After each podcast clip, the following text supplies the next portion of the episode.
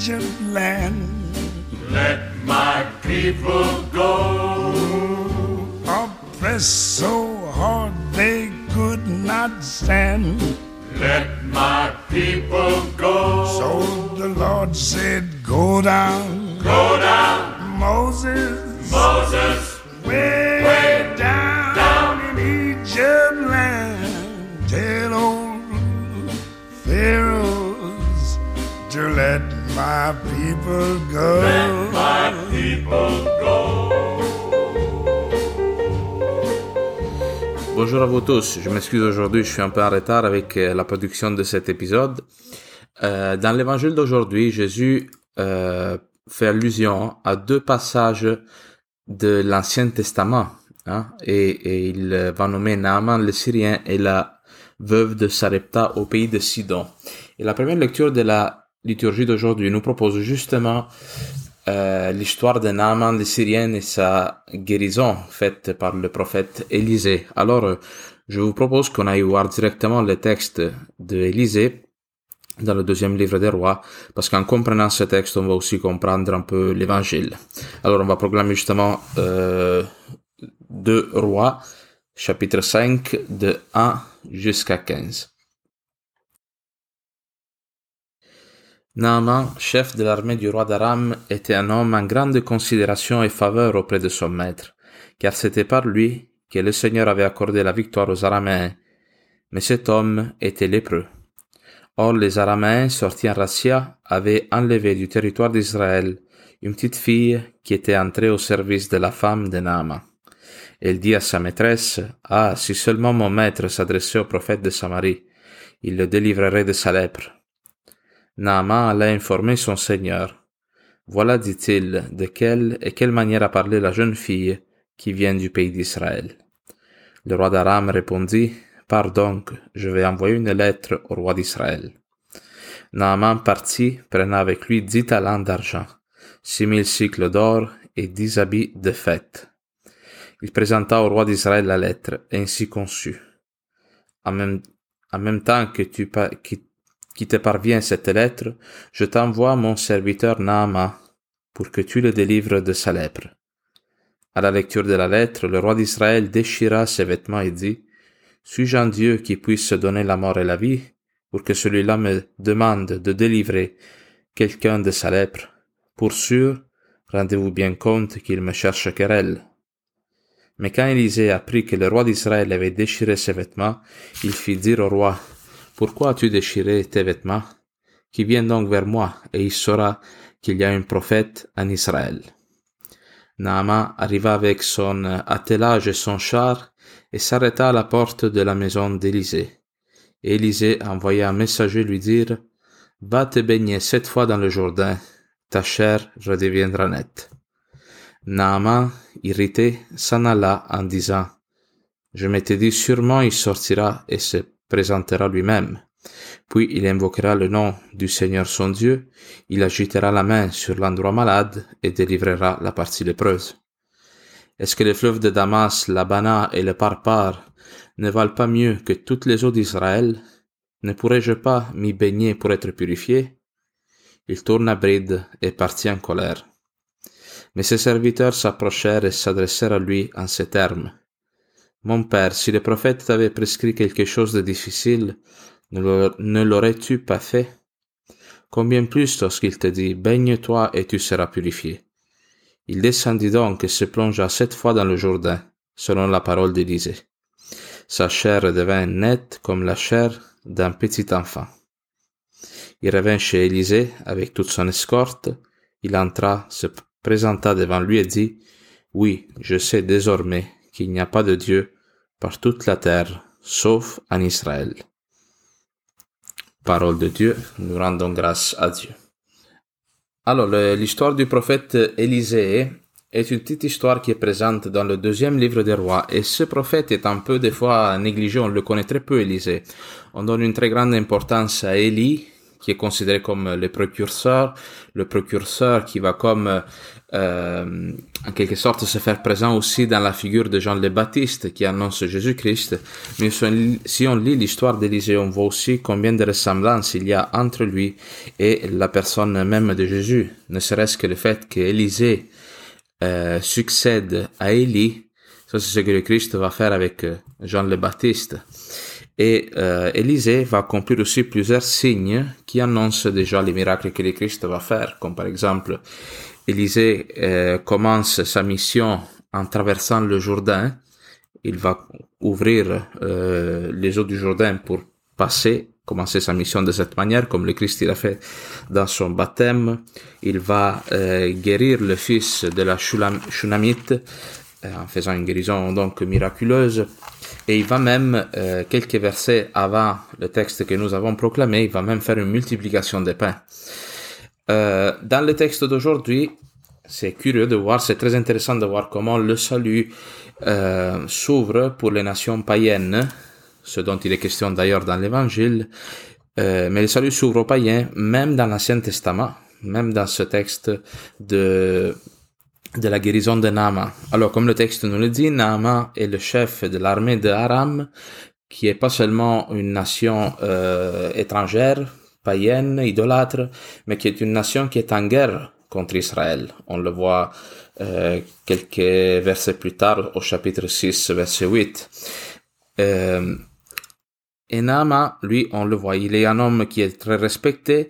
Le, la, la Bible, disons, le peuple d'Israël va comprendre que c'est un homme quand même qui est inspiré par Dieu parce qu'il a réussi à avoir des victoires, à acquérir des victoires avec son armée, euh, mais est frappé par la lèpre. Alors la lèpre, comme on l'a dit déjà dans d'autres émissions, la lèpre est un signe de malédiction, hein, parce que c'était une maladie terrible. Et euh, on dit que Naaman, il avait donc une petite fille dans sa maison qui lui parle de, euh, de. Cette fille accomplit vraiment la mission qui était euh, celle du peuple d'Israël, c'est-à-dire de partager l'alliance que le Seigneur fait avec le peuple d'Israël, avec les nations des alentours. Et euh, Naama lui demande au roi d'Aram donc d'écrire une lettre au roi d'Israël pour que cette guérison puisse avoir lieu. Mais ce qui est intéressant de remarquer dans ce texte, c'est de voir comment la conception de cet homme par rapport à ce qui est la religion, par rapport à ce qui est le rapport avec Dieu, par rapport euh, aussi à sa guérison physique doit se transformer parce que tout au début se fait dans une grande euh, dans une sorte de magnificence, de richesse. On dit que Naaman il partit avec euh, euh, beaucoup d'argent, avec des vêtements de rechange, avec toute sa suite derrière lui.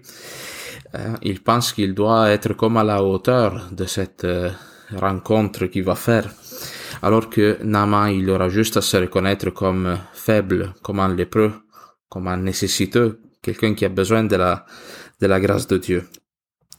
Alors, euh, justement, le, roi d'Israël reçoit la lettre du roi d'Aram. Le roi d'Israël est comme euh, insulté parce que justement, il reconnaît que lui, en tant que roi, il n'a pas le pouvoir d'accomplir cette guérison. Dieu seulement peut guérir.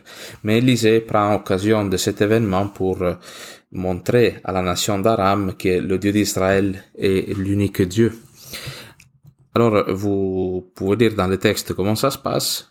Naaman se présente à la maison de Élisée. Lui qui était arrivé, on le répète, avec beaucoup d'argent, beaucoup de robes de rechange, avec ses servantes et serviteurs à sa suite, il s'attend, comme c'était le cas pour un homme de son rang, à avoir un accueil royal. Le prophète Élisée, il ne descend même pas à la porte de sa maison pour l'accueillir, mais il envoie un de ses serviteurs pour lui dire hein, d'aller se baigner dans le Jourdain. On voit quel point Élisée, d'un côté, veut ramener cet homme à sa pauvreté, à son humilité, veut le ramener au fait que devant Dieu, les titres que nous pouvons avoir, nos succès ne comptent rien, mais tout ce qui compte, c'est d'avoir ce désir là profond euh, d'être d'être guéri. Et, et Naaman, lui, il est insulté. Insulté parce qu'on ne reconnaît pas son rang. Mais de plus, on dit que euh, lui, il avait déjà comme une représentation de ce qui aurait dû se passer. Il avait déjà une attente. Ah, au verset 11, on lit Je m'étais dit, sûrement il sortira, se présentera lui-même, puis il invoquera le nom du Seigneur son Dieu, il agitera la main sur l'endroit malade et délivrera la partie lépreuse. Dans cette euh, imagination, dans cette manière de concevoir le miracle de Nama, il manque deux choses. Un, Dieu n'est pas présent du tout hein, dans sa euh, dans, la représentation qui se fait du miracle. Et deux, sa liberté n'est pas engagée. Lui, il pense qu'il va là, Élisée fait le miracle et que ça se passe euh, comme ça, que c'est fini, c'est réglé comme ça. Nous, des fois, on peut vivre les sacrements aussi de cette manière. Croire que le sacrement est un geste que quelqu'un accomplit en avant, nous on y assiste et après on s'en retourne. Mais en faisant cela, on rate la rencontre avec Dieu parce que on s'attend pas à voir Dieu se manifester, changer notre cœur. Et à quelque sorte, notre désir n'est pas là. Notre volonté libre n'est pas là. Alors Élisée, qu'est-ce qu'il fait? Il ne se présente pas à Naaman justement pour dire que lui, son rôle dans toute cette histoire de guérison est secondaire. Naaman, il ne doit pas demander à Élisée la guérison. Naaman doit demander au Dieu d'Israël la guérison. Et pas seulement d'une manière euh, verbale, pas seulement avec sa bouche, mais il devra, il devra prendre du temps pour vivre cette purification. Il devra exprimer par un acte concret sa volonté d'être guéri, de supplier le Seigneur de le guérir. Alors vous voyez, euh, moi c'est important de s'arrêter sur ce point parce que le sacrement n'agit pas d'une manière magique. Il ne suffit pas d'aller à la messe le dimanche, de s'asseoir sur un banc et attendre qu'une heure passe pour que nous rencontrions le Seigneur. Mais euh, toi, ta volonté, es-tu engagée Est-ce que tu attends Dieu qui, te, qui parle, qui, qui se manifeste dans ton cœur, qui te, te guérisse? Qu'il te fasse ressentir quelque chose, ou tu penses que c'est seulement le prêtre qui est en avant, fait un geste, puis quand il est fini, tu pars, puis c'est tout.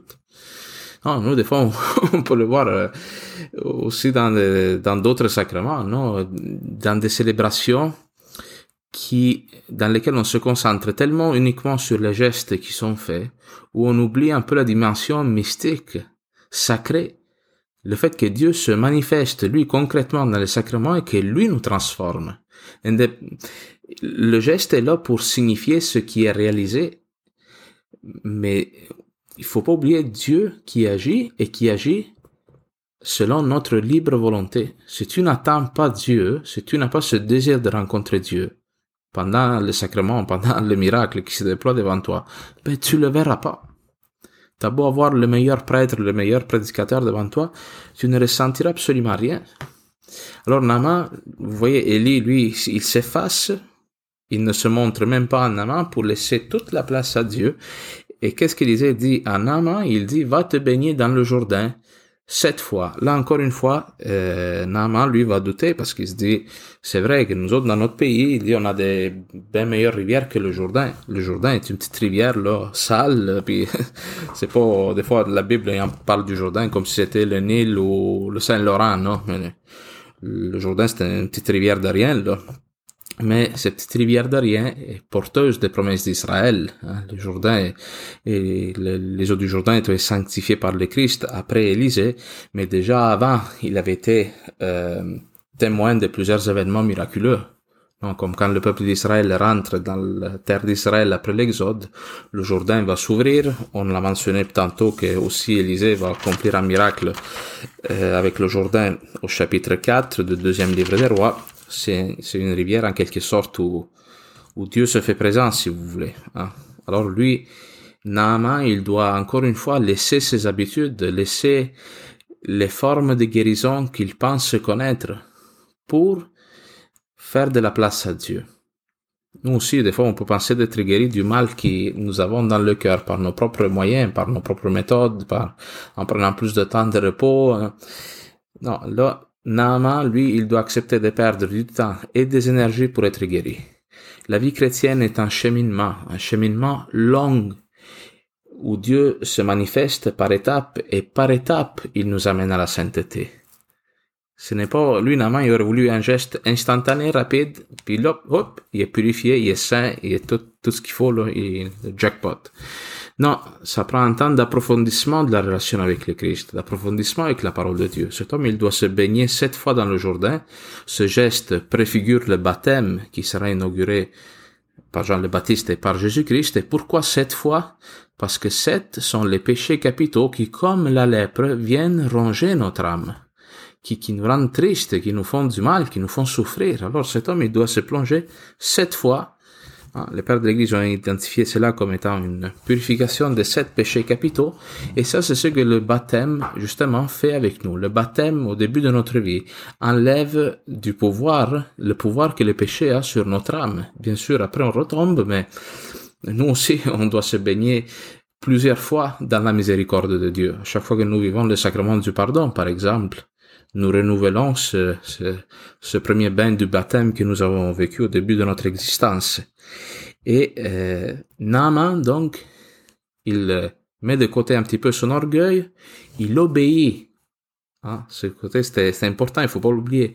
Il obéit à la parole d'un homme qui est inspiré par Dieu. Naaman, il se sauve pas par lui-même, par sa conception du monde, par sa propre intelligence. Il accepte, dans un combat, bien sûr, mais il finit par accepter, par obéir, qu'un autre lui dise quoi faire.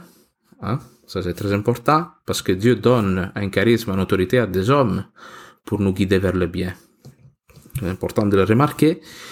Et il décide donc de prendre du temps pour vivre cette purification. Et c'est là, à la fin de ce parcours, qui a pris du temps, hein, il reconnaît que Dieu est l'unique Dieu d'Israël.